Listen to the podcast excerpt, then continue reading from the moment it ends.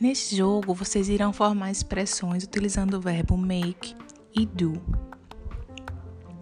Assim que vocês acessarem o link, vocês começam a fazer as apostas de vocês, escolhendo 10, 20 ou 50 para as expressões que vocês irão formar. Depois que vocês escolherem o valor a ser apostado, é só escolher, clicar em cima do verbo make ou do verbo do. Tenham atenção, quanto maior for a aposta de vocês, também maior pode ser o prejuízo. Então, só cliquem se vocês tiverem certeza e vão apostando baixo, só para ir treinando. No final, vocês terão aprendido novas expressões e, se forem bons jogadores, também terão juntado uma boa, uma boa quantidade de dinheiro. Depois me conta quanto vocês conseguiram acumular nesse jogo. Até mais!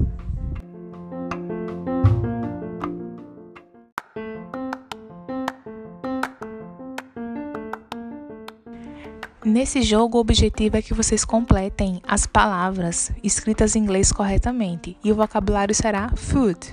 Então, assim que vocês clicarem no link que eu enviei e abrir a primeira tela, vocês vão clicar em cima da palavra food. Daí vai aparecer a primeira imagem, que no caso do nosso jogo será com a palavra egg, que é ovo, tá? Em inglês.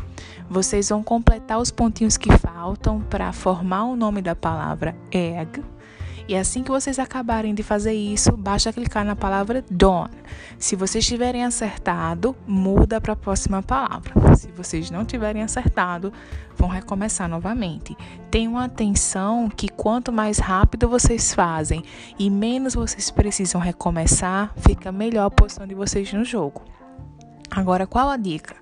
A palavra seguinte, a inicial dela será a última letra da palavra que você acertou. Então, se a palavra egg termina com blá blá blá, a segunda palavra vai começar com essa letra que eu não quis dizer.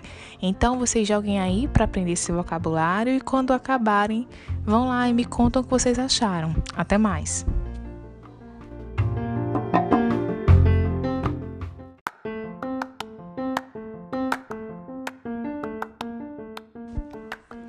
O objetivo desse jogo é saber quantos números vocês já aprenderam em inglês. Então, quando vocês saírem, vocês entrarem no grupo, vocês vão clicar no link que eu enviei com o nome Number Hunt e na sequência, quando abrir a segunda tela, vocês clicam em Beginners.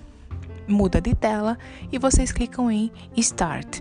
Assim que iniciar o jogo, vão perceber que tem uma nuvem de números mudando de lugar rapidamente e você vai ter que atirar no número indicado, porque você é um caçador de números. Você vai perceber que embaixo da tela tem o nome do número e também tem como esse o valor do número, o algarismo ao lado para você saber em qual número você deve atirar. Daí você vai ter que ser ágil e atento, porque quanto mais tempo você demorar, menos pontuação você fará. Assim que você jogar, você fala comigo e me diz quantos números você conseguiu caçar, tá bem? Então, até mais.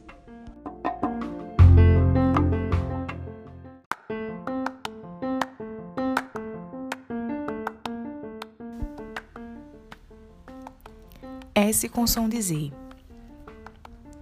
Não existe uma regra definida para se escrever a palavra com S ou Z, mas no caso das palavras que são escritas com S e têm o som de Z, o que se pode perceber é primeiro que na palavra original, ou seja, na palavra primitiva, ela já era grafada daquela maneira. E assim, as palavras derivadas também devem permanecer com S.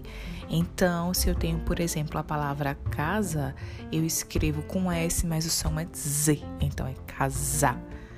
E além disso, vocês podem observar que é, algumas regras ainda podem ser seguidas, como por exemplo na conjugação do verbo por, em que todas as suas derivadas, ou seja, as palavras que vieram a partir do verbo por, devem ser escritas com S, assim como as do verbo querer. Todos esses vão ser escritos com a letra S, embora tenham o som de Z.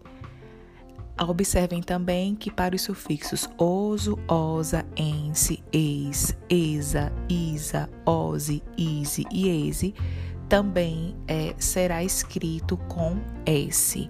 Qualquer dúvida é melhor buscar um dicionário. Agora vocês observem o resumo do conteúdo no livro didático e respondam a atividade que foi indicada no PDF. Até a próxima aula.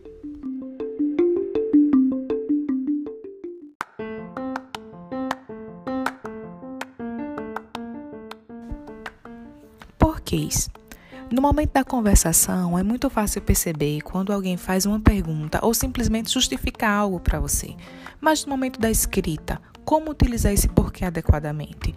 Na língua portuguesa, esse porquê ele vai ser escrito de quatro maneiras diferentes e para cada forma que ele é escrito, ele tem um objetivo de escrita. Então, se você quer simplesmente justificar ou responder algo, você vai escrever o porquê junto e sem acento. Já se você quiser fazer uma pergunta direta, você vai utilizar o porquê separado e sem acento. Mas você sabe que ainda existe porquês com acento. Então, se você utilizar o porquê separado e com acento, ele virá no final da sentença. Ele vem normalmente isolado. Lembre que esse porquê, ele também vai fazer uma pergunta direta. No entanto, ele vem deslocado, ele vem no final da sua sentença, sempre. Já se você utilizar o porquê junto e com acento, você quer indicar a razão, a causa, o porquê daquilo ser, daquilo ser feito. Então, esse porquê junto e com acento, ele vem sempre precedido do artigo o, porque ele é substantivado. Então, quando você quiser indicar a razão de alguma coisa, você vai usar o porquê junto e com acento. Então, até a próxima aula.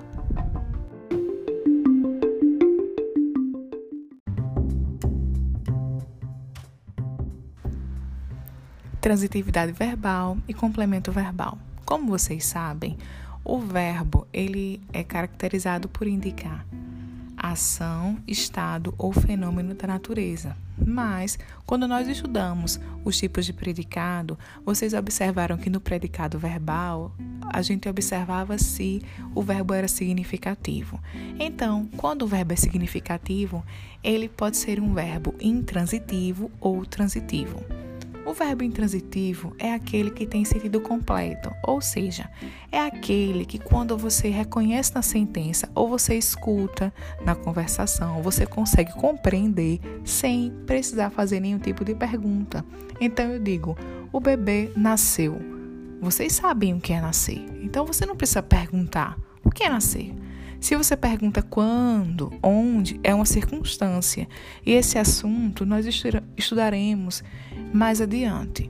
Já no caso dos verbos transitivos, são verbos que eles têm significado, mas eles precisam de um complemento. Então, ao identificar o verbo ou escutá-lo, você vai precisar fazer algumas perguntas para conseguir entender todo o contexto. Assim, se eu digo eu comprei, e parar aí, logo você vai me perguntar: comprou o quê? Então eu posso responder: eu comprei sorvete. Sorvete vai ser a resposta que vai complementar o sentido do meu verbo. Então, sorvete vai ser um objeto direto porque completou o sentido de um verbo transitivo. Os verbos transitivos, eles têm três classificações. Eles podem ser transitivo direto, transitivo indireto e transitivo direto ou transitivo indireto, que também pode ser classificado como verbo bitransitivo. Então, vamos à classificação do verbo transitivo. Um verbo transitivo direto é aquele que pede complemento e o complemento não tem preposição. Normalmente, nós utilizamos a, pergunta o que para descobrir qual é o objeto direto, tá? Então eu pergunto o que é o verbo e a minha resposta vai ser o objeto direto. No primeiro exemplo, eu compro sorvete. Quando eu pergunto compro o que? Esse sorvete vai ser o objeto direto. Já o verbo transitivo indireto, ele vai sim precisar de um complemento, mas o complemento vai iniciado por uma preposição. Lembram da preposição? A preposição inicia o complemento e essa mesma preposição aparece ao perguntar ao verbo qual o seu complemento. Então, comumente nós usamos de que, de quem, para quem, para que e tantas outras questões que vêm iniciadas por preposição. Já se eu falo Maria gosta, Maria gosta de quê? Maria gosta de quem? Vejam que eu fiz a pergunta usando preposições. Se eu digo Maria gosta de chocolate, de chocolate vai ser a resposta do verbo. E essa resposta vai ser um objeto indireto. Se eu digo Maria gosta da avó, esse da avó também vai ser um objeto indireto.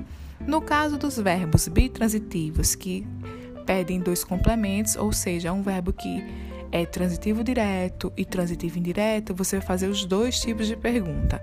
Uma pergunta sem preposição, o que, e uma pergunta com preposição, de que, de quem, para que, para quem.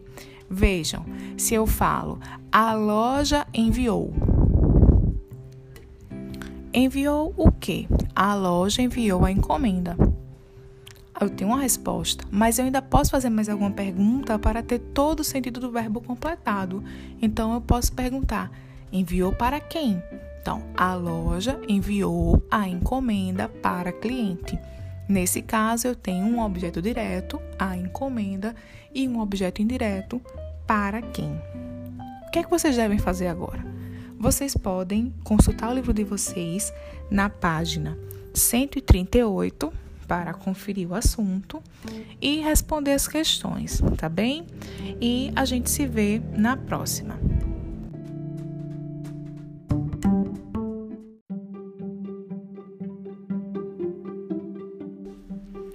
Thanksgiving. Na atividade dessa semana, vocês farão a leitura e estudarão vocabulários referente ao Thanksgiving. E o que é o Thanksgiving? Thanksgiving Day é o feriado de ação de graças que é bastante comemorado nos Estados Unidos e no Canadá. Em 1620, quando os Pilgrims chegaram na Nova Terra, eles não estavam habituados e, passando por um inferno muito rigoroso, muitos deles acabaram morrendo. Só passado o inverno, que os Native Americans, que eram os índios americanos, ajudaram esses peregrinos e eles conseguiram é, entender quais eram os grãos, o que era necessário plantar, cultivar nessa nova terra para que eles tivessem êxito. Chegando à época da colheita, eles tiveram uma colheita muito farta e resolveram agradecer. Então é nesse contexto de gratidão que surge o Thanksgiving, ou como eles dizem, saying grace, Thanksgiving for all, seria falar a graça, agradecer por tudo. Então é muito comum nesse feriado que se reúna familiares e amigos ao redor de uma mesa farta. E muito se mantém da tradição da época, de quando houve a primeira colheita. Então, no jantar de ação de graças, é muito comum é, se observar milhos, pratos feitos com abóbora, por exemplo, o pudim de abóbora, uh, feijões, o peru assado, e é realmente um momento em que todos se reúnem para dizer as graças que aconteceram. E aí vocês vão fazer atividade e eu pergunto a vocês: será que o Thanksgiving tem alguma influência no nosso cotidiano aqui no Brasil? Façam a atividade e na, na próxima semana, será a nossa próxima atividade, vocês vão perceber como o dia após o Thanksgiving tem uma relação direta com a gente. Até mais!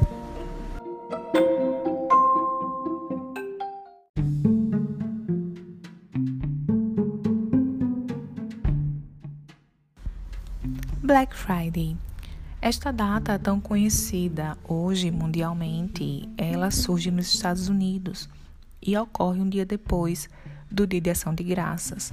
A princípio, quando muitos estadunidenses inventavam desculpas para não ir trabalhar e aproveitar a sexta-feira entre o feriado e o final de semana, isso não era bem visto. Afinal de contas, muitos queriam ver os desfiles da Macy's ou da Target. No entanto, depois de um tempo, o comércio passou a usar esse dia que ficava de folga para muitos para lançar as promoções, queimar os estoques e dar início às vendas de Natal. Agora, na Black Friday, é, há produtos que chegam até 70% de desconto. Muitas pessoas aproveitam essa data para fazer compras, principalmente de produtos como eletroeletrônicos, mas vários produtos de várias categorias entram na promoção nesta data. Muitos se aglomeram nas portas de grandes lojas de departamento para conseguir a melhor barganha. São conhecidos até como caçadores de ofertas. É, no entanto, uma data que requer bastante cuidado, porque muitas pessoas, no afã de conseguir boas ofertas, acabam gastando mais do que deveriam e até se endividando. No Brasil, essa data começa a ganhar grande relevância e é bastante difundida primeiro com o comércio online, o e-commerce. Agora nós conseguimos ver no nosso país a Black Friday é, sendo anunciada e várias lojas físicas também lançando mão de alguns descontos. E você, que tipo de compras gosta de fazer? Em lojas físicas ou em lojas virtuais? Já fez alguma, alguma lista de compra para essa Black Friday? O que você acha desse incentivo ao consumo? Tente fazer a leitura do ter a compreensão da atividade dessa semana utilizando os skills que nós usamos em sala de aula. Façam a primeira leitura, observem se há imagens, vejam as palavras que vocês já conhecem, vejam as palavras cognatas e vocês também podem utilizar um dicionário físico ou um dicionário virtual. Aproveitem para observar também as propagandas e utilizar o conhecimento que vocês já têm para responder às atividades. Até mais!